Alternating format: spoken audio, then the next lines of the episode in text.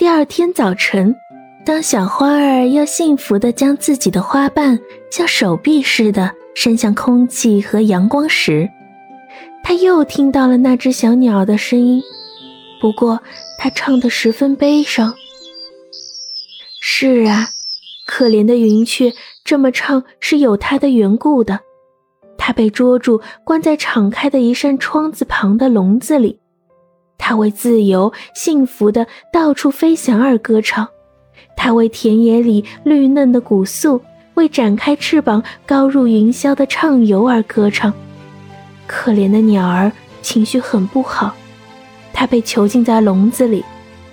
小春黄菊非常希望能够帮它一下，可是应该怎么办呢？是啊，真是很难想出一个办法。他完全忘掉了周围的一切是多么的美好，太阳是多么明亮，他自己的花瓣看上去又是多么洁白漂亮。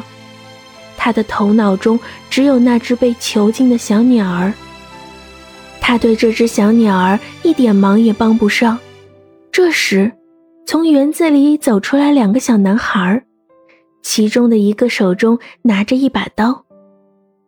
和小姑娘用来砍郁金香的那把一样大，也一样的快。他们径直走到了小春黄菊跟前。